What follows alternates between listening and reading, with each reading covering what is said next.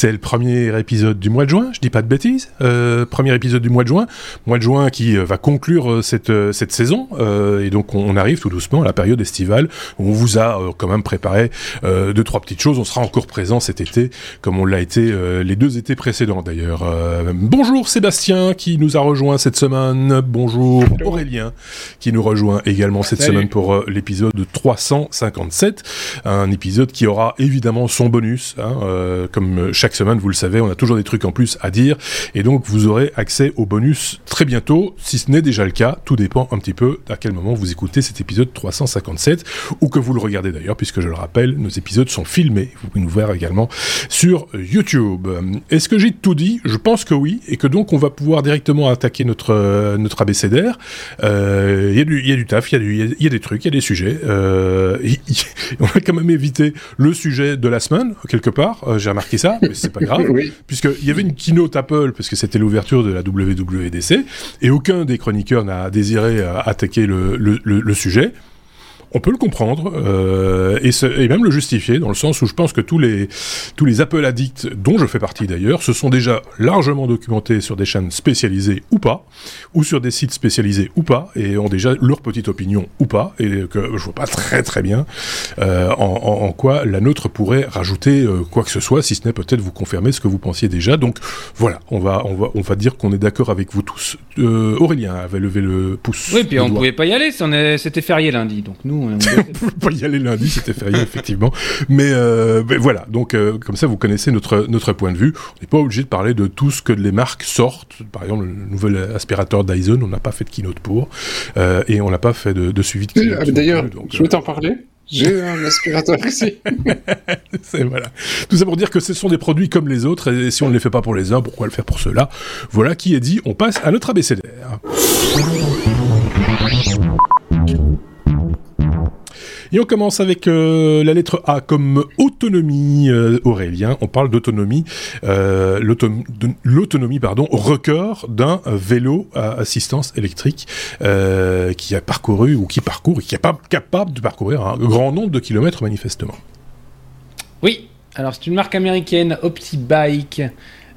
Qui bon se fait un petit coup de com, hein, soyons, clairs, avec un titre très accrocheur. Après, on va en discuter puisqu'elle propose un vélo à assistance électrique qui aurait plus d'autonomie qu'une voiture électrique, c'est-à-dire 500 qui, dépasserait la barre des 500 km d'autonomie, ce qui est du jamais vu, assez énorme.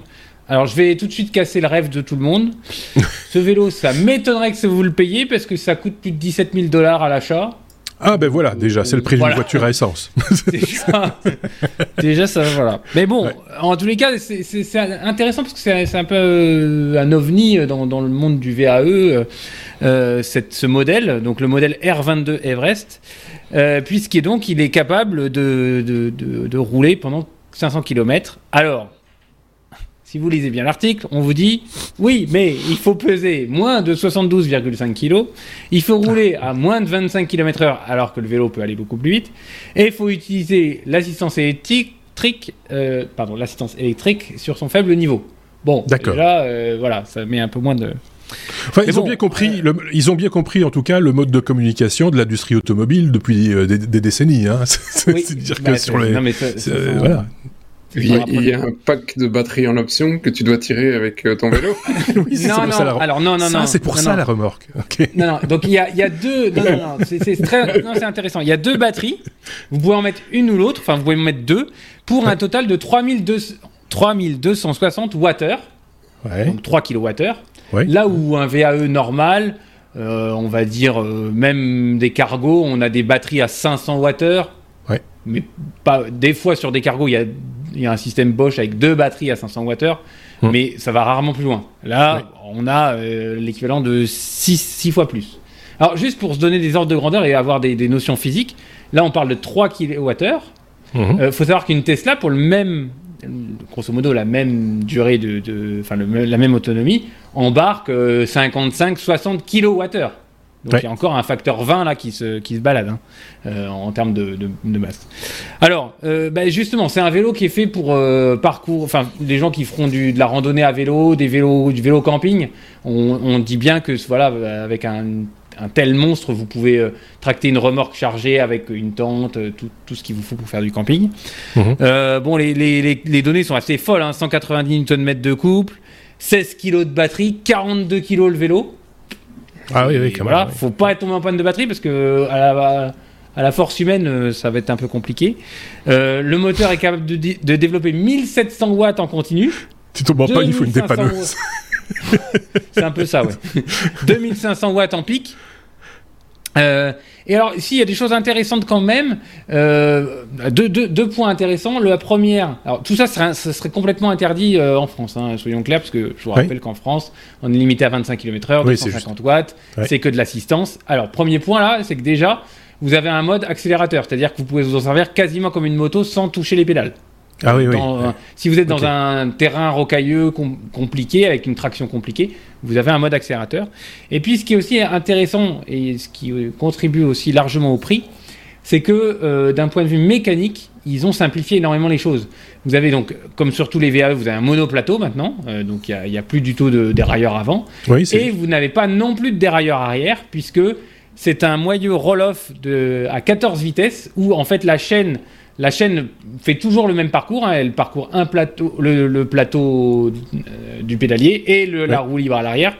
Mais tout le système de, boîte de vitesse, des 14 vitesses dont je vous parle, c'est intégré dans un moyeu. Il n'y a rien qui est à l'air. Donc il y a, y a, pas, y a moins d'usure de chaîne, il n'y a pas de dérailleur arrière, il n'y a pas de tendeur de chaîne, il n'y a pas. Voilà, il y a, y a, très peu de pièces euh, qui d'usure. Donc voilà, bon, faut savoir que. Euh, on, le sait très bien, hein, le, VAE euh, euh, qui, était au début un, truc de ville pour monsieur et madame tout le monde, maintenant mhm. on voit de beaucoup plus, de, plus en plus de, vélos de course, euh, de vélos de route, de VTT à assistance électrique, d'ailleurs de, plus en plus intégrés, hein. les batteries sont dans les cadres et tout ça. On mhm. voit ça beaucoup sur les vélos cargo maintenant, les, vélos donc, qui peuvent emmener la, charge. Et ben maintenant, on s'attaque aux vélos, on va dire longue distance, aux gens qui font du vélo camping en embarquant des, batteries toujours de plus en plus grosses. Le VTT, comme on dit. Hein. le VTT, oui, je l'ai dit aussi. Donc, euh, c'est un, ovni, hein, mais, euh, mais c'est intéressant de voir que ça va vers dans ce. Dans ce, dans ce c'est impayable. Enfin, oh, faut être, faut être honnête. Euh, enfin, ceci dit, quand je dis c'est impayable, il y a des gens qui, qui dépensent des, sommes folles pour leur vélo. Hein. c'est pas, c'est pas rare. C'est une passion, si, quelque part. Hein. Donc, on, on imagine qu'il y a une clientèle pour ça, mais elle est rare on va dire ça. Euh, je sais pas si, euh, si euh, Sébastien avait une remarque pertinente ou non à formuler. Non, euh, je trouve ça assez gros en fait. Quand tu vois. C'est massif, hein. C'est ma stock. Donc, ouais. et donc, quand tu dois le transporter, si tu pars pas de chez toi, mais il faut, pour le mettre sur le port de vélo. Ouais. autre, autre, remarque, c'est qu'ils te disent que tu peux monter l'Everest avec le vélo pourvu qu'il y ait une route asphaltée, mais il n'y a pas de route asphaltée pour gravir l'Everest. Donc euh, c'est voilà, on sent qu'il y a de la communication euh, bien rodée derrière, et, euh, et, je trouve que ça, enfin, ceci étant dit, est-ce qu'on en aurait parlé s'il n'y avait pas eu cette communication-là? Ça, c'est une autre une autre question aussi. Petite parenthèse, puisqu'on parle de, de, vélo à assistance électrique, je pense que c'est c'est sans publicité aucune, Decathlon a, a, fait une annonce cette semaine concernant un nouveau modèle de, de vélo à assistance assistance euh, électrique, pas le prix. Euh, de toute façon, c'est pas de la pub, hein, je, viens de le dire, mais on aura peut-être l'occasion d'en reparler parce que le, le concept est intéressant et, euh, et semble, en tout cas, sur papier, plus accessible que, que ce genre de, de modèle-ci. Donc, on aura certainement l'occasion d'en parler. Et puis, si, vous avez vu cette news comme, comme je l'ai vu, n'hésitez pas à partager aussi ça dans, dans, dans les commentaires. Sébastien, pour C'est avec des piles triple A que tu dois mettre dedans? C'est ça. ça que c'est moins cher. Donc c'est des piles boutons, des, petits piles boutons. Il en faut, il en faut euh, 2412. Mais elles rentrent dans, le, châssis. C'est ça, ça rentre dans le châssis. C'est vraiment parfait les piles boutons. Et si t'en mets une, une à l'envers, t'es mal, t'es mal, t'es mal.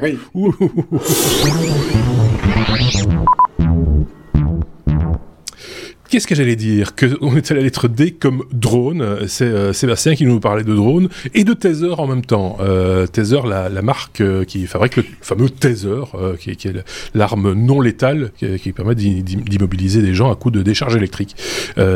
Sébastien, c'est un peu, c'est un peu ça l'idée, mais la version drone, quoi. C'est ça, et c'est donc pas une histoire très drôle. Non. voilà. Celle-là, ça c'est fait, on peut la caser. Tu vas arrêter de faire ton euh, taser Bon, allez. déjà, je, je, connaissais pas la, marque derrière le taser parce que tout le monde connaît taser. Personne, je pense qu'aucun de nos auditeurs, y a un auditeur qui s'est pris un coup de taser, euh, dites-le, je suis intéressé parce que j'ai jamais essayé, je préfère ne pas. Mais c'est Axon derrière la boîte ah, derrière le taser. Donc, euh, le, le, produit est beaucoup plus connu que la société. Ouais. Et euh, donc la société a dévoilé des plans euh, et donc c'est le concept, donc c'est juste des, des mock-ups de ce qu'ils ont envie de faire comme drone, mais le, le, le truc est assez abouti. En fait, c'est un, un, drone assez classique avec quatre hélices, euh, protégé par euh, euh, toute une toute une armature et qui a la tête du, du euh, je sais pas trop dire, un, petit un vaisseau spatial peut-être euh, en fait, euh, parce que le corps ah est assez assez allongé, tu vois. Ça fait un peu penser à, l'Enterprise dans Star Trek, mais... Oui, je sais pas le dire, parce qu'il y a des puristes, certainement, mais... Qui vont, qui vont nous dire, ouais, mais il n'y a pas d'hélice à, il y a pas d'hélice à l'Enterprise. On est bien d'accord, on est bien d'accord. D'ailleurs, il n'y a pas d'air dans l'espace, donc les hélices ne serviront à rien. Hein, voilà. Poussons, poussons le, premier degré au maximum. mais, euh, mais voilà, il a une forme un peu différente de, du, du, drone habituel, on va dire, c'est ça. Et, vu, vu la couleur, moi, j'aurais plutôt dit que c'était pas Axon, mais Karcher qui l'avait fait, parce qu'il est totalement jaune, jaune et noir, ce qui ressemblait parfaitement à un produit Karcher. Mais euh, le Karcher, ça a plutôt tendance à nettoyer euh, ton, ton, ton, allée de jardin. Ici, ben, le but du drone, c'est quand même de t'en foutre une grosse dans la tronche, une patate, et, euh, et voilà. Alors, pourquoi ils sortent ça maintenant? Ils, ils profitent, euh, si, si, je peux, avec les, les j'ai mis quatre guillemets euh, là-dessus sur euh, les récents événements en Tuerie aux États-Unis. Enfin, ils, pourraient, ils auraient pu sortir beaucoup plus tôt parce qu'il y en a quand même assez, assez régulièrement, très malheureusement. Et donc ici, sur ce malheureux événement, ils se disent bon, peut-être qu'en fait, dans les écoles, on pourrait mettre ce genre de truc avec une IA et dès qu'il y a quelque chose qui lui plaît pas, le, drone il décolle, il lui faut un coup de taser et puis c'est bon, c'est réglé, il n'y a plus de problème. Donc euh, la, manière de régler la, la violence, c'est un petit peu avec de la violence, mais automatisée. Donc c'est une façon de proposer une solution qui correspond assez bien au, euh, je pense au paradigme américain sur sur le principe. Hein. Euh, D'ailleurs, c'était il y a trop de portes dans les écoles, c'est surtout ça qui est un problème. Il y a eu pas mal de blagues là-dessus. Donc il faut enlever les portes, euh, surtout. Euh, voilà, donc euh, tout le monde n'est pas d'accord, même au sein d'Axon. Hein, le comité éthique est pas super d'accord, mais en même temps, toute la R&D est super enthousiaste. C'est vrai que c'est assez amusant, hein, c'est assez futuristique, mais pour celui qui se prend un coup de taser dans les dents, ce sera peut-être un petit peu moins amusant. Et donc c'est le début euh, et je, je pense qu'effectivement, on aura d'autres euh, euh, d'autres projets similaires parce que voilà, on, ne peut pas être partout tout le temps. Donc ça pose une question de société aussi. Ben euh, maintenant, ce qui est une autonomie? Et ce qu'on ait un drone qui soit armé, parce que quoi qu'on en soit, quand même, c'est une arme, même si elle est non létale, c'est une arme. Euh, c'est un débat de société intéressant. Euh, sur euh, sur la manière dont, dont ça peut être utilisé et puis surtout, il y a une autre problématique qui est pas euh, directement euh, euh, prise en compte dans l'article qu'on qu'on va citer, mais c'est la question de la sécurité. Mhm. C'est-à-dire que effectivement, bah, si as les tasers tels qu'ils sont aujourd'hui utilisés, ils sont dans bah, la poche des, enfin ils sont accrochés aux ceintures des forces armées, police ou autres, et si ils veulent l'utiliser, ils dégainent, ils tirent un coup et puis basta parfois, il y en a un qui se le fait piquer, ça c'est un autre problème. Euh, ici, c'est quelque chose qui est électronique, ce qui sous-entend sécurité du device aussi, parce que si on arrive malheureusement à prendre le contrôle de ce genre de choses à distance, euh, c'est quelque chose qui est un petit peu plus compliqué que si on, a pris le contrôle de ton frigo connecté, tu vois. Oui, oui. connecté, on l'a coupé, ok, tant pis, j'ai perdu mes yaourts, mais euh, c'est très dommageable. Mais un taser qui, qui est autonome, euh, voilà quoi. On est bien d'accord que euh, ce, fameux drone, tel que c'est expliqué, il n'est pas autonome, il est piloté par, on imagine, un officier, enfin quelqu'un des forces de l'ordre. Euh, ils espèrent une version autonome. Ah oui, quand même. leur but en long terme, c'est effectivement une version autonome. C'est un autre débat évidemment, hein, parce que si évidemment c'est piloté, c'est finalement c'est un prolongement de, d'une arme euh, habituelle. Enfin, en plus de ça, une arme dite non létale. Alors après, je pense que quelqu'un qui a des problèmes de cœur doit, être quand même fortement secoué euh, vu ce que vu ce que vu ce que peuvent envoyer les, ces, ces, ces, outils. Euh, bon, à, partir du moment où c'est autonome, comment le bidule va reconnaître le, le, le, bon du le, gentil du méchant? Il faudrait quand même pas plus qu'il y ait des dérives de ce côté-là.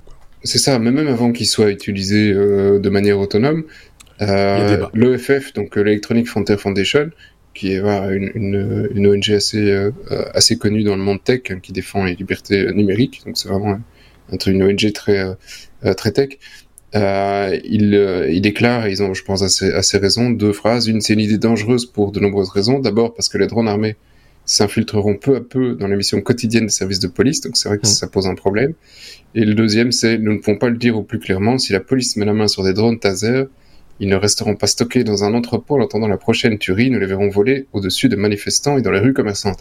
C'est vrai que du coup, rien ne dit qu'on ne fait pas des, tasers juste pour les mettre dans les écoles. D'autres usages en sortiront oui, euh, de contrôle de population et là, c'est voilà, c'est dangereux. Et vu les, législations de ce pays, est-ce que tout le monde ne pourra pas se procurer euh, son propre drone euh, taser et, euh, et, on aurait voilà, c'est la dérive elle est, peut-être là aussi. Pour conclure, juste pour qu'on se fasse une petite juste une petite idée, depuis le mois de janvier, on est toujours comme mois de juin, on compte 251 tueries de masse aux États-Unis.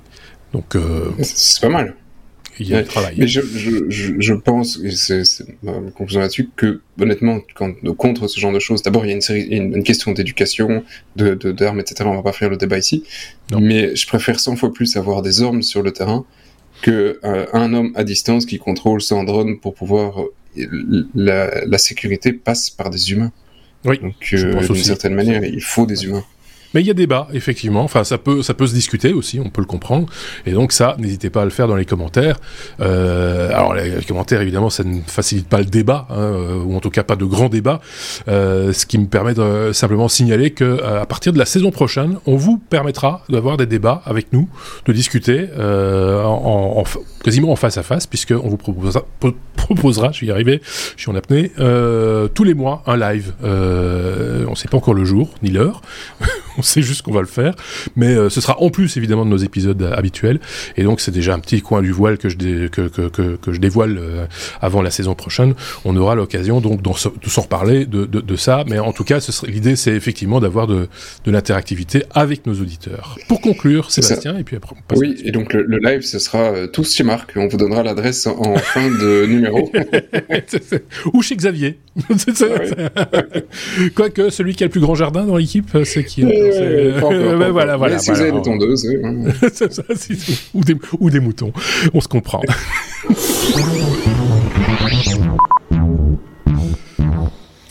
Euh, F, la lettre F comme euh, FDSOI. Euh, c'est peut-être pas comme ça qu'on le dit d'ailleurs, euh, mais euh, le FD soit. je sais pas, c'est pas comme ça non plus, Aurélien. Mais si le FD soit, on passe au G.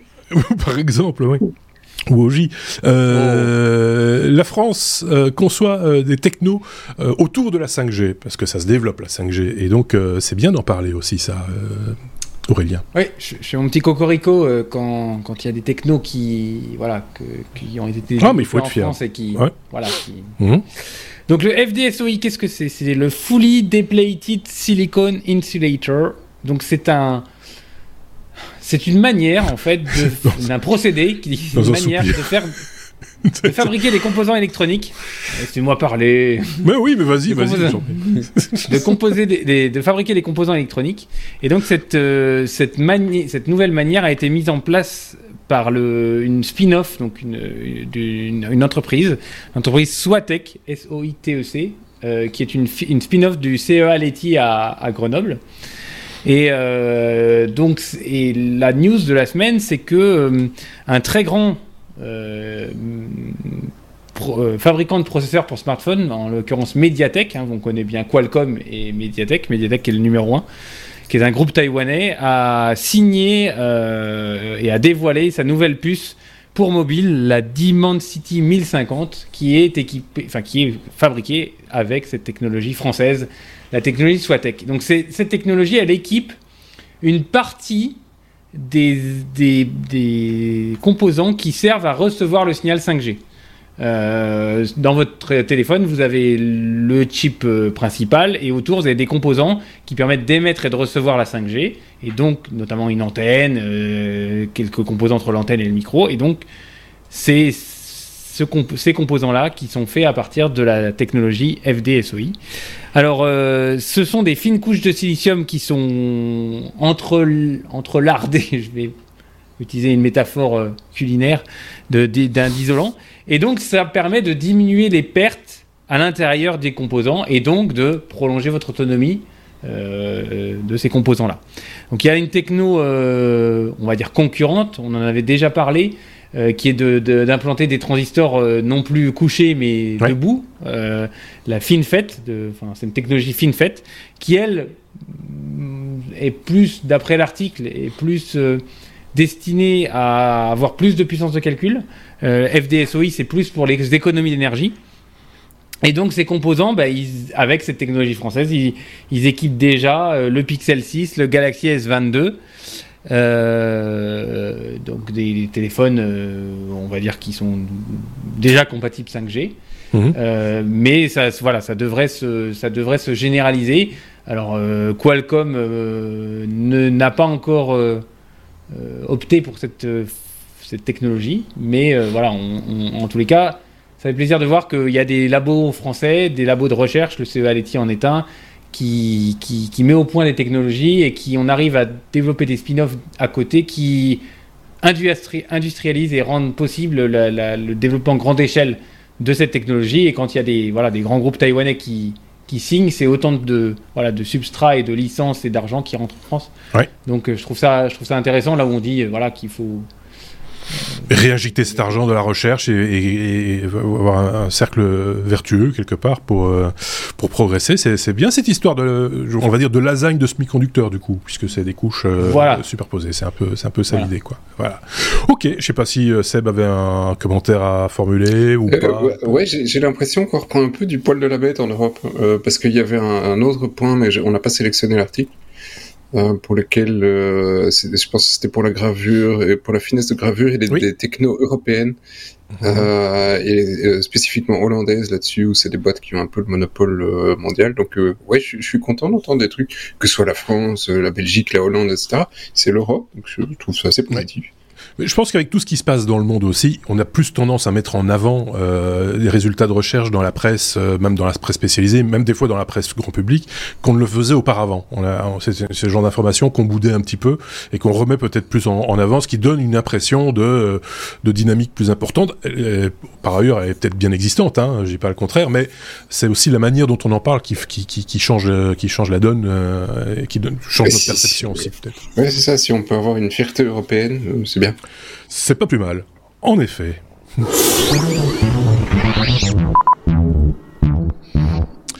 On est à la lettre J et on va parler de Japon. Euh, pour le coup, on sort de l'Europe. Seb, euh, Japon qui euh, fait des essais de, turbines sous-marines. De, quoi s'agit-il? Ah, Oui. Alors, c'est une grosse turbine qui, euh, quand j'ai vu l'article, est assez intéressante sur euh, la manière dont euh, l'angle est pris, parce que ça a l'air d'être un gros tube avec deux boules. Donc les Japonais ont vraiment beaucoup d'humour. C'est une vision, de... une vision du truc. Quand, on leur voit de haut, ça a quand même l'air d'être plutôt trois tubes, mais néanmoins, ça a quand même l'air d'être plutôt un gros tube avec deux boules. Vous me, voilà, m'enlèverez pas cette image de la tête. Hein, les Japonais. Jaune et bleu, les couleurs. Jaune et bleu, beaucoup d'humour. Euh, et alors, ce, gros tube euh, est prévu pour balancer au fond de l'eau. Euh, au fond de l'eau, alors pas très très loin au fond de l'eau, hein, 30 à 50 mètres. Pas pour pas pour faire plaisir aux poissons, pour les amuser, mais pour profiter des courants marins. Donc les Japonais se plaignent de ne pas avoir beaucoup de vent. Bon, par contre, ils ont beaucoup d'autres problèmes Hein, parce que c'est eux qui se prennent souvent euh, de la flotte euh, euh, dans les dents. Et effectivement, ils disent, bah, nous, nous, ce qu'on n'a pas, comme les Européens, c'est, bah, nous, on a du courant. Eux, ils ont le vent, nous, on a du courant. Et donc, on va effectivement profiter de ce courant marin profond euh, pour essayer de générer de l'énergie. C'est pas couillon, hein, euh, l'hydro, on en fait quand même beaucoup dans certains pays européens aussi depuis longtemps. je comprends pas pourquoi le, Japon n'en a jamais fait. Jusqu'ici, ils étaient quand même très très nucléaires. Maintenant, ils se disent, bon, ben, le nucléaire, c'est bien, mais on va quand même essayer de diversifier parce que bah, finalement rien de tel et et donc ils estiment quand même pouvoir profiter euh, grâce à ces courants. Hein, euh, alors je sais plus comment s'appelle le courant chez eux, mais c'est un nom euh, assez connu, je vais le retrouver. Euh, ils estiment pouvoir produire jusqu'à 60% de l'électricité nécessaire au Japon, rien qu'avec cette techno, c'est-à-dire en gros 200 gigawatts, c'est pas mal. Hein, mhm. juste avec cette techno et ils disent l'avantage de cette techno c'est du courant marin et ça s'arrête jamais hein, il n'y a pas un jour il n'y a pas de courant et il y a toujours du courant euh, donc euh, là, on est, on, euh, on, a une techno qui, qui, qui est bonne et facile, quoi. Donc, ouais. Ceci étant dit, je ne pense pas que ce soit qu'avec une seule machine qu'il soit capable. Non, il en faudra beaucoup. Hein. Il, en faudra un paquet et, Et, et, donc de gros moyens pour arriver à, oui, un résultat. Et ça va coûter. on est d'accord. Le, le, truc pèse 330 tonnes. Voilà, c'est ça. Et, il en faut, on sait pas combien il en faut? Je sais, je sais pas combien il en faut, mais il en faut un paquet. Et donc, ah, certainement. Oui ça, ça, risque de coûter bonbon et, euh, et, et, et vas-y pour faire la maintenance sur tes sur tes tuyaux et tes boules. c'est euh, ouais, ça aussi. Ah, Donc, c'est des, technologies. Enfin, il faut toujours un tout petit peu se méfier parce que des technologies comme ça, on en sort. Il y avait une vieille technologie. Moi, j'ai appris ça à l'école il y a longtemps. Pour, donc, et ça datait pas. On parlait pas de réchauffement climatique et d'énergie renouvelable. C'était la, la, marée motrice. Euh, C'était juste servir des marées pour euh, pour euh, régulièrement toutes les 6 heures hein, euh, alimenter des turbines, et, etc. On n'a toujours pas construit des milliers de, de centrales marées motrices le long des, des, des océans qui. C'est une question de coût? Mais voilà, c'est ça. Si, l'électricité coûte cher, tu peux et de des projets. Euh, et de rentabilité, euh, etc. Alors, le nom du courant, c'était le Kuroshio. C'est un courant à eux, quoi. C'est ça, oui, oui. C'est leur courant. Paris-Brest. euh, Aurélien, un petit avis là, sur le, ça, sur le principe? penser, Non, ça me fait penser à une techno. Euh, alors, je, je pense que c'est sur des plages françaises où il y a eu des expérimentations comme ça de alors, c'est pas des turbines, c'est. C'est des genres de lames, euh, comme la, queue d'un poisson horizontale. En, fonction du mouvement de, l'eau, qui suit le mouvement de l'eau. en fonction, et, on récupère de l'énergie comme ça. Le, je, je retrouve pas là de tête le nom du, d'expérimentation, mais je sais que c'est... Euh, bon, je sais pas si on tire des mégawatts avec ça, mais euh, je sais qu'il y a des expérimentations qui ont été faites, oui. Ouais, il faut, là aussi, il en faudrait beaucoup, beaucoup pour remplacer les centrales nucléaires. Hein. Il faut, faut, être très clair là-dessus. Mais ceci dit, pour faire de la production euh, très locale ou, euh, ou, autre, pourquoi pas hein. C'est finalement euh, tout, tout, tout, est bon à, prendre. Après, c'est une question de calcul de rentabilité, de, de rentabilité. C'est pour conclure. Ouais, l'énorme avantage quand même du système ici, s'il fonctionne, ça fait 10 ans que les mecs ils sont en recherche dessus. s'il fonctionne, c'est que ça t'emmerde pas, c'est pas visible euh, ça probablement ça emmerde personne. Euh, question de construire les poissons. Bon, les poissons en général, ils aiment assez bien le les genres de gros récifs euh, pour se protéger. Ouais, mais faut voir si ça fait des vibrations, du bruit, tu sais, ces petites bêtes-là, elles n'ont pas l'habitude. Ouais, peut-être un tout petit peu, mais un truc que tu balances à 50 mètres de profondeur, ça n'empêche pas non plus un bateau de passer. ça n'embête, ça n'embête personne, et il y a juste un câble qui sort de, de l'océan, donc. Ouais. je trouve que par rapport aux éoliennes, aux panneaux solaires, à tous les trucs, euh, voilà, après, il faut voir le coût et, et effectivement oui, et il faut, versus, euh, il faut, faut voir les incidences euh, sur la nature. On a fait tellement de choses en ne pensant pas à la nature, c'est pas le moment de commencer à faire à déconner et à faire des trucs. Ouais, bah, alors on l'aurait fait vert, tu vois, pas bleu et, euh, et jaune. Oui, déjà, mais ça c'est pour le retrouver facilement, à mon avis. si on le perd, hein, c'est des couleurs qu'il n'y a pas dans l'eau, donc quoi que le bleu. Bon, assez déliré, mais voilà, c'est une idée et ça vaut la peine d'être d'être creusé.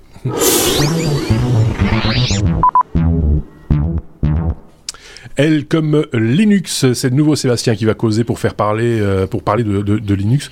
Faire tourner Linux sur un iPad, c'est possible, hein, euh, ou en tout cas c'est bientôt possible. Moi j'ai vu passer cette news et, euh, et, je trouvais ça plutôt pas mal. Ça permet de, bah tu nous le diras, mais de recycler ces, ces, vieux iPads peut-être, pourquoi pas? Ouais, permettra permettra. On va parler au futur. Néanmoins, euh, effectivement, ça c'est le principe d'Apple. Après un certain moment, ton iPad, il est trop vieux, ton update, tu t'assieds dessus, et du coup, bah, tu as toute une série de devices qui, avec les années, se retrouvent à ne plus pouvoir installer les nouvelles applications, etc. Mon, rôle, étant toujours d'équilibrer, bien souvent, c'est des, plusieurs années plus tard, là où d'autres appareils sont déjà cassés, morts, parce que pour d'autres raisons. Hein. Mais voilà. Oui, mais, euh, mais, mais en général, d'autres euh, d'autres matos, euh, ils sont plus ouverts, c'est-à-dire que tu peux plus facilement y taper un Linux dessus. Oui. la plupart des tablettes Android ont par défaut parce qu'Android est basé sur un toyau Linux un peu modifié, mais tu sais assez facilement t'en sortir, pour autant qu'il y en ait suffisamment. C'est le problème des autres, c'est qu'en général, ils ont beaucoup de modèles différents, et du coup, t'as pas une communauté qui se dit, merde, euh, j'ai trois, j'en ai trois là, qu'est-ce que j'en fais? Euh, Tu vois, je peux mettre, euh, chacun, je retire le, de mon côté. Euh... on va se battre. Euh, je sais où t'habites. Euh... donc, euh, ici, effectivement, donc c'est les iPad Air et iPad Air 2 qui étaient quand même le top des, de, de leurs iPads, qui coûtaient un avion de chasse. Et, euh, et, donc euh, un dev s'est mis euh, sur sur le, le, coup en disant je vais faire je vais installer l'iPad Linux sur ces vieux iPads parce que je ne dispose plus de version à jour de software et que mhm. certainement avec un petit Linux bien optimisé on doit pouvoir faire encore des trucs parce que c'est clair que c'est pas une machine, c'est plus des foudres de guerre. Ces machines ont euh, quelques années, ça date de 2013-2014, hein, on est d'accord, c'est des vieilles machines. Euh, mais il euh, n'y a pas de raison d'en faire des cale-portes et de les jeter, autant les recycler. C'est mmh. là qu'effectivement Apple pourrait être un petit peu plus ouvert et dire on va les ouvrir. no way, Apple préfère, bah non, voilà. Euh, ici, c'est une distro qui est basée sur du Alpine euh, et ça s'appellerait Post-Market OS. Sauf que vous faites pas trop d'illusions tout de suite. Euh, le projet, il en est quand même un petit peu à ses débuts euh, et euh, techniquement maintenant, le noyau est capable de démarrer. C'est-à-dire qu'en fait, le, on a juste droit à un écran noir qui détecte une série de hardware hmm. et, et, puis on s'arrête. Enfin, donc on a du texte console. Hein, et puis à un moment, il dit bah voilà, c'est tout ce que j'ai pu faire. Euh, pour le reste, on attendra plus tard. Ce qui est déjà un exploit en, en tant que tel. Hein, c'est la plus grosse partie, hmm. la plus compliquée. Euh, si on va dans le support du hardware Apple au niveau de, euh, du, du, noyau Linux, euh, le support du M1, donc il y a un processeur qui est pas si longtemps RM de, de chez Apple, mhm. est quasi complètement supporté et on est proche de pouvoir faire tourner des trucs assez, de manière assez correcte sur, sur les MacBooks à, à, à, processeur ARM. C'est quoi l'étape suivante? C'est créer une interface, euh, c'est créer un environnement ah, non, non, parce que l'interface, à partir du moment où tu supportes tout le hardware, elle viendra de facto. Euh, parce que c'est des. Euh, ça, c'est maîtrisé, quoi. Oui, ça, c'est pas un problème. Le, les, la suite, maintenant, c'est réellement de supporter tout le hardware. Il manque encore l'USB, l'USB, le Bluetooth. Et puis, comme tu disais, au niveau des interfaces, il manque le support du chipset graphique. À partir du moment où il est là, euh, s'il est intégré dans le kernel ou, ou un driver supplémentaire, c'est bon, la machine, elle boot. Quelques devices aussi, quelques interfaces euh, externes, euh, genre euh, les, oreillettes et les. à partir du moment où c'est du Bluetooth, à partir du moment où il est supporté, tu fais ce que tu veux. Ouais. Euh, c'est pareil, c'est pour l'USB. À partir du moment où il est supporté, tu fais ce que tu veux dessus. Euh, donc c'est vraiment juste réussir à, à supporter le, les chips euh, le A7 et le A8 ici en, l'occurrence. Mhm. Euh, bon voilà, je pense que ça reste encore du bon matos, j'en avais eu un à l'époque il y a moyen encore en faire quelques trucs, euh, et éventuellement même le recycler pour faire de la domotique, si on sait faire tourner un Linux pépère dessus, il y a moyen d'en faire des trucs assez sympas.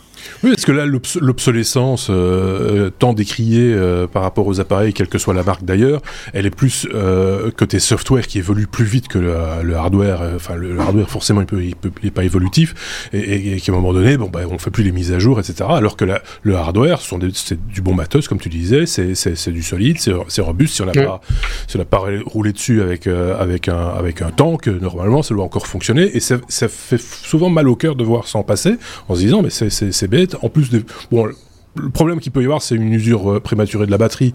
Ça, euh, ça, ça, c'est voilà, mais ça, ça se remplace une batterie euh, même. même l'iPad, bof, mais chiant. Mais néanmoins, tu, on a des, des, des, iPads pour lesquels la batterie est complètement morte. On en a eu beaucoup en, mm-hmm. en, business c'était des iPad 2 et iPad 3, donc euh, je vous dis pas, hein, il y a un certain temps. Euh, les batteries sont mortes, c'est pas grave, on le laisse brancher et il fonctionne oui, c'est ça. Hein. Oui, bien sûr, vous pouvez le garder sur le secteur euh, à la maison pour, pour s'en servir. Euh, bon, bah, faire à suivre, comme on dit, euh, ce serait une bonne idée, hein, parce que c'est vrai que jeter pour jeter, c'est un peu idiot. et c'est le meilleur recyclage qui soit, c'est la réutilisation dans un autre contexte, évidemment. pour, pour, revenir sur un point au tout début, sur, tout le monde Android, et c'est vrai qu'il y a beaucoup de constructeurs qui ont abandonné leur matos, mais il y a eu tout un temps les cyanogènes, et il y a d'autres projets ou qui supportent mais elle aura un nombre incroyable de devices, ce qui est plus compliqué sur le monde Apple. Oui. Euh, Aurélien, peut-être une opinion, à vie sur la question ou pas mm, Non. non, ok, d'accord, il passe. Passons euh, suivant.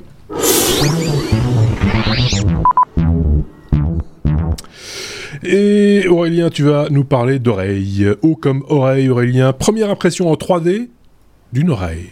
Et pas n'importe quelle oreille. Exactement. Exactement. Je vais parler de, donc d'ingénierie tissulaire et notamment d'un. Alors je vais parler d'un produit, euh, Orinovo, A-U-R-I-N-O-V-O, qui a été développé. Non, c'est pas ça? Est-ce que tu mets toutes les lettres Non? C'est pas grave. Mais non. On va l'éteindre, il va.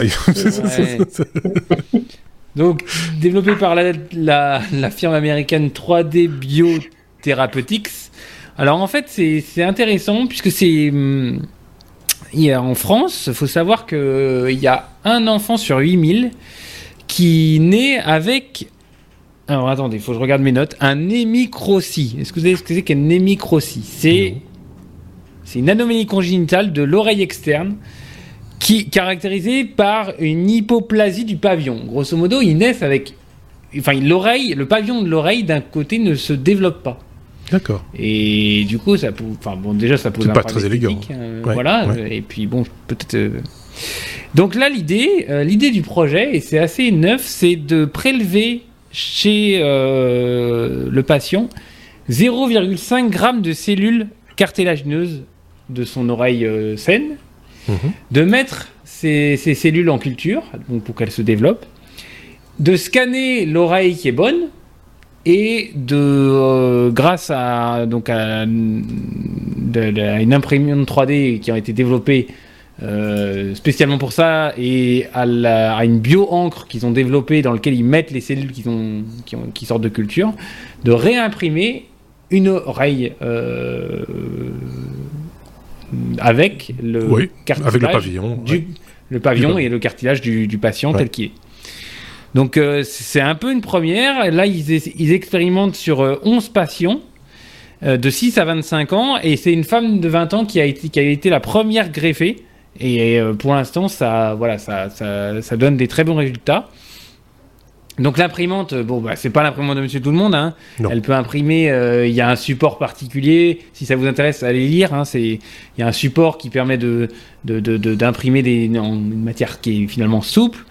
Euh, elle imprime jusqu'à 10 millions de cellules par minute. Euh, euh, et, l'objectif de, cette techno, c'est de, de, pousser l'expérimentation jusqu'à pouvoir remodéliser des choses comme le nez, les disques intervertébraux ou la coiffe des rotateurs. Donc on est sur une, technologie de reconstruction, je cherche le mot, reconstruction après par exemple un accident, une malformation. Euh, et je trouve que là, dans, ce cadre-là, l'impression 3D est quand même euh, une, très très bonne, euh, enfin peut être une très bonne solution pour reconstruire des tissus à partir de cellules qu'on prélève du patient. Donc c'est votre peau, c'est votre oui, c'est ça. et donc il y a moins de rejets, il y a des choses ainsi. Euh, on met tous les liens. Je le répète à chaque fois, mais c'est important quand même ici parce que là, si vous avez envie d'aller plus loin, il y a de quoi faire. Il y a, il y a deux liens intéressants et, euh, et derrière ces liens, il y a aussi d'autres liens qui vont vous conduire. Euh, par exemple, cette micro-site micro-ti ou micro-sti, je ne sais pas comment on le dit. Euh, euh, c'est vraiment très très moche. Hein. Ça fait des oreilles toutes moches, toutes euh, et ça, on comprend que on a envie quand même de corriger ça par par des moyens tels que ceux que tu viens d'expliquer, parce que c'est vraiment très, c'est pas, ça doit pas être sympa. Et donc parce que c'est même fonctionnel, hein. donc du coup, du coup, il n'y a pas de pavillon, etc. On entend forcément moins bien. Quoi. ok. Et, donc je disais, les liens sont là. N'hésitez pas à aller investiguer vous-même si le sujet vous intéresse. je trouve ça moi, pour, pour ma part, je trouve ça passionnant. Hein. Je sais pas ce qu'en pense euh, euh, Sébastien. en penses quelque chose? Oui, euh, alors je, me demande juste, pour une techno aussi euh, avancée, parce que techniquement, ils savent apparemment imprimer des, tissus humains, mhm. pourquoi c'était le premier projet? Euh, comment, tu vois, comment dans la tête des gars, ils se sont dit ça c'est la priorité Ou c'était juste en se disant celui-là on court aucun risque Mm. Euh, où, euh, où ils avaient quelqu'un dans leur famille qui avait, c'est possible, hein, soit un des chercheurs, soit quelqu'un dans leur famille. Et donc ça, ça me fascine un peu. Parce que c'est un, un, organe qui est qui n'est pas vascularisé déjà, donc ça, ça limite quand même plein, plein de soucis, je pense.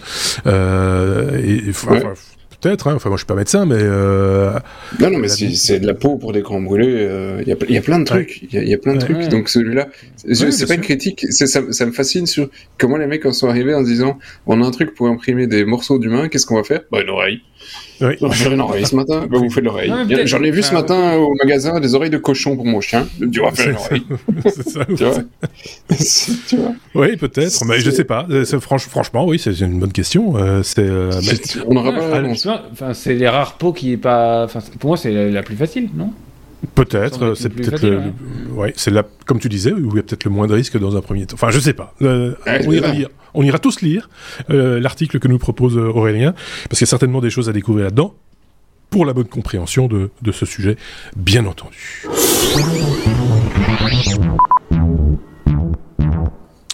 On est à la lettre P. P comme pi. Google calcule pi. Euh, voilà, Sébastien. Euh, mais, mais calcule pi assez loin, quoi. Enfin, il fait, fait pas juste 3, 14. Non, c'est, euh, ça va plus loin que ça. Moi, j'ai demandé, mais pourquoi? Pourquoi il s'est dit, on va calculer pi et pas faire une oreille, une oreille? Par exemple, oui. Ah, bah, Sébastien. C'est, oui, bah, parce que pour les mathématiciens, c'est un truc pour lequel il y a pas, c'est zéro limite. Oui. Tu vois, pi, c'est à celui qui a la plus grosse. Et euh, bah là, euh, ah bah oui, ici c'est Google qui a sorti la plus grosse. Ils ont battu de plus du double, je pense, le précédent record, et ils ont quand même fait un pi. Alors, je, pense que ça va être difficile en, en, école, mais vous savez pas, il y a 100 trillions de euh, décimales. Donc euh, le mec quand tu dis bon alors maintenant tu vas me calculer le truc le périmètre de Pierre ça fait combien de chiffres trillions de décimales. ça fait combien de chiffres après la virgule? Hein bah, 100 trillions. 100, bah, 100, 100 trillions. 100 trillions. 100 trillions. C'était là, elle était facile. Donc, euh, ça fait quand même un truc, alors 225 gigas, je pense qu'ils ont besoin. Ah oui, euh, pour, stocker ah, pour, stocker le... oh, la pour stocker. Ah, bah oui. ça fait autant de, Donc, de caractères. Euh, ils ont fait euh, tourner une machine pendant pas moins de 153 euh, jours, 23 heures, 31 minutes et 7 secondes. Et c'est important. 7,651 euh, secondes. Voilà. Et tout ça en utilisant une petite machine avec 128 cœurs enfin, virtuels et 864 gigas de RAM. 864 gigas de RAM, c'est même pas exceptionnel. 128 cœurs Bon, ça va, c'est une grosse machine, mais c'est pas non plus pour Google un truc gigantesque. Ouais, ouais, ouais. Voilà. C'est pas, c'est pas, on n'est pas encore au seuil du supercalculateur. Hein, euh, non, c'est une, une, belle machine, euh, mais euh, c'est pas non plus inaccessible. une société qui a un peu d'argent peut s'offrir ce genre de machine. Hum. Euh, et, et, ils ont eu besoin de 660 terabytes de stockage pour le truc. Donc, alors Total.io, c'est marrant hein, parce que apparemment pour le calcul de pi, il écrit et il sauve beaucoup de trucs. Euh, donc euh, en 43 pétabytes de lecture et 38 pétabytes de lecture, ce qui a certainement posé beaucoup de problèmes de disques qui ont lâché. Euh, Et tout ça, effectivement, c'était ça tout le challenge. Hein, et tout ça, apparemment, avait été automatisé et scripté pour pouvoir euh, faire les backups, les restores, les machins et sauver avec euh, tout ce qu'il fallait. Euh, si vous voulez plus d'infos et que vous êtes intéressé par ça, je vous enjoins à aller lire les liens et le, tout l'article qui est vraiment hyper détaillé, ce qui n'est pas souvent le cas, mais il est hyper détaillé sur le blog de Google. c'est amusant, ça sert pas à grand chose parce qu'avec 100 trillions décimales, ça sert plus à grand chose. J'imagine les, mecs, les mecs au labo euh, étaient euh, Marcel, tu me, tu me le zip, je vais le montrer à ma femme euh, ce soir. ça s'imprimait avant. Oui, c'est ça. Oui, en plus. C'est exponentiel hein, le nombre, donc le nombre de décimales de pi pendant des milliers d'années, on en est resté qu'à quelques dizaines de décimales, puis quelques centaines, puis quelques machins. Euh, et, euh, et, puis en un coup, effectivement, depuis euh, les années 50, et puis voilà. Et puis voilà. Et puis en même temps. Et ici, on, doit le résultat surtout grâce à un programme qui apparemment a révolutionné le calcul de pi. C'est le Y Cruncher de Alexander Yi. Mhm. Voilà, je ne sais pas pourquoi. Bah, Mais apparemment, il est très utile. Oui, parce que, j'ai envie de dire. Euh, parce que. parce que, effectivement. Ok, bon, ben on a fait, la, on a fait le tour du pi. Euh, c'est bon.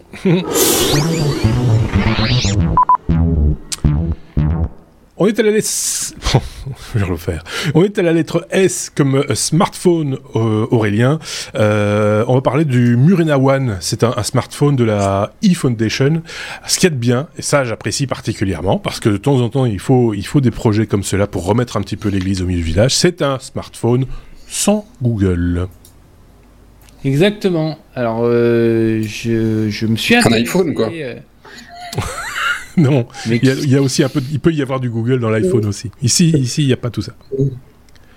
Donc oui, je me suis intéressé à la eFoundation parce que je, je, ne connaissais pas euh, Gaël Duval. Euh, je, voilà, j'ai des lacunes. Hein, je, je, connaissais pas cet homme euh, qui donc a créé la eFoundation et le iOS. Donc c'est l'OS qui se trouve sur ce nouveau sur ce téléphone, le Murena One. Donc Mu Murena One, pardon, euh, donc qui utilise un méta moteur de recherche, donc il, va voir sur tous les, enfin sur pas mal de moteurs de recherche, et qui utilise euh, pour tous les services, pour remplacer tous les services Google, le projet MicroG. Alors je ne connaissais pas non plus. MicroG Project, donc c'est c'est des gens qui se sont amusés et ça va bien faire plaisir à Sébastien à réécrire en open source tous les, tous les services Google. Euh, donc ce smartphone, je me, je me voilà, je, vous aurez dessus un, l'équivalent du Play Store, donc des applications euh, qui mhm. seront dans l'App Lounge. Voilà, euh, c'est tranquille hein, comme environnement, c'est l'App Lounge. Et le, le, smartphone sera disponible fin juin pour la modique somme de 349 euros. Euh, je ne vous, voilà, je vous épargne le, nombre d'appareils photo, les, caractéristiques, euh, mais ça ressemble à un smartphone, euh, voilà. Oui, d'entrée de gamme un peu, un peu classique. Voilà. voilà. Mais avec ça, vous êtes garanti sur facture que normalement, enfin, personne ne vous suivra, et vos données seront chez vous, et, voilà. donc c'est bah évidemment ça fait appel à toutes les, j'ai lu un petit peu la bio de Gaël Duval hein. il, a, il a quelques comment dirais-je, fait d'armes dans le monde du logiciel libre, dans le monde de, de, de, distribution Linux, euh, Mandrake et, compagnie, mais je laisserai, euh, Sébastien euh, en, parler bien mieux que moi. mais voilà, si vous cherchez des alternatives pour vous dégoogliser, ce smartphone peut être une très très bonne, une très très bonne voie. Qu'en pense Sébastien? Alors pour, le nom, pour euh, s'il ne fait pas directement sonner euh, beaucoup de références euh, chez tout le monde, moi c'était quelqu'un dont j'ai beaucoup entendu parler et que j'ai beaucoup suivi fin des années 90, début 2000, parce que c'était une star du logiciel libre en France. Je mhm. je suis pas français, mais néanmoins on n'a pas beaucoup, on n'avait pas beaucoup, fin les années 90 de stars de logiciel libre en Europe, et lui en était un. Euh, parce qu'il avait effectivement créé euh, Mandriva, qui est devenu après euh, Mandrake, ou inversement. parce qu'effectivement, il y a eu un problème de marque avec Mandrake le magicien. à l'époque, il disait Mandrake c'est loup, voilà. Et, et, donc c'est devenu effectivement après Mandriva, je me rappelle maintenant le suite. Et donc c'était la, la, distribution Linux basée sur une Red Hat française francophone et on est arrivé avec des versions Linux parce qu'aujourd'hui ça paraît évident. Quand on a tous un logiciel on peut l'avoir un Windows en français en anglais en tout ce qu'on veut. Il a la même chose sur Linux. À l'époque Linux c'était en anglais. Et euh, lui il s'est dit ok on va faire la première distro où on va tout traduire. Et ils ont tout traduit en français. Ils ont fait un truc euh, et donc euh, c'était un énorme succès. Ils se sont fait racheter et un peu de temps après s'être fait racheter, euh, bah, il s'est fait licencier de la propre boîte qu'il a fondée. Donc euh, il y a eu énormément d'articles à l'époque. Il a raconté son histoire, euh, qui était quand même du coup assez dur. Euh, mais il s'est pas démonté, il a relancé l'autre truc, il a relancé Ulteo, qui, qui a eu pas mal de succès aussi, qui fait des, des, des, solutions pour du marché virtuel. donc, mais marché du bureau virtuel en 2007 on, tu vois, on était quand même aussi bien avant ce qu'on fait aujourd'hui, quoi. Donc voilà, effectivement, pour moi, donc c'est pas un gars qui est totalement inconnu du libre, c'est un très bon gars et qu'on salue s'il il nous écoute parce qu'il a été tagué ou pour une autre raison. voilà. Euh, je très content d'entendre parler de lui une fois. C'est, comme on dit en Belgique. Ceci étant dit, euh, parce qu'on est euh, et quand c'est bien, il faut le dire, et qu'on est sans aucune restriction par rapport à nos confrères euh, podcasteurs, si vous voulez en apprendre plus, je vous renvoie au Monde Numérique, monde numérique.info, où deux épisodes lui sont consacrés, où il participe au, à l'épisode 27, je pense, et à un bonus également pour justement parler de, de, de Murena. Donc monde numérique.info, ou simplement en cherchant Gaël Duval, vous, vous tomberez sur sur ces différents. il y en a plusieurs en France. Il euh, y, en a plusieurs qui ont le, même nom, donc euh, faites ah, attention. le, Gaël Duval, ils sont tous les deux dans la tech. Le Gaël Duval qui nous intéresse ici est né à Caen en 1973. Euh, et donc il y a plusieurs pages Wikipédia, c'est celui-là. Enfin, celui qui parle de Murena, a priori, c'est le bon aussi. Hein. Euh, ouais, chercher Mandrake. C'est voilà. Mais euh, ici le sujet c'était Murena One, c'est pour ça que ça doit être euh, ça doit être la bonne personne. Il n'y a pas de il y a pas beaucoup de doute là-dessus. allez jeter un petit coup d'œil. Effectivement, on a fait bien le tour de, de ce de ce sujet, me semble-t-il. Hein, Aurélien, il n'y a rien à rajouter par rapport à ça.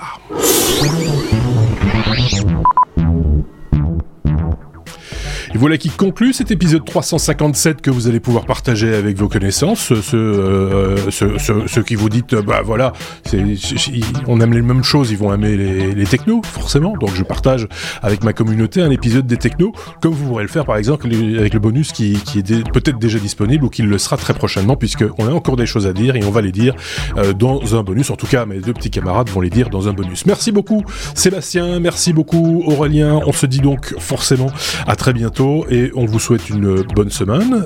Prenez soin de vous et prenez soin des autres.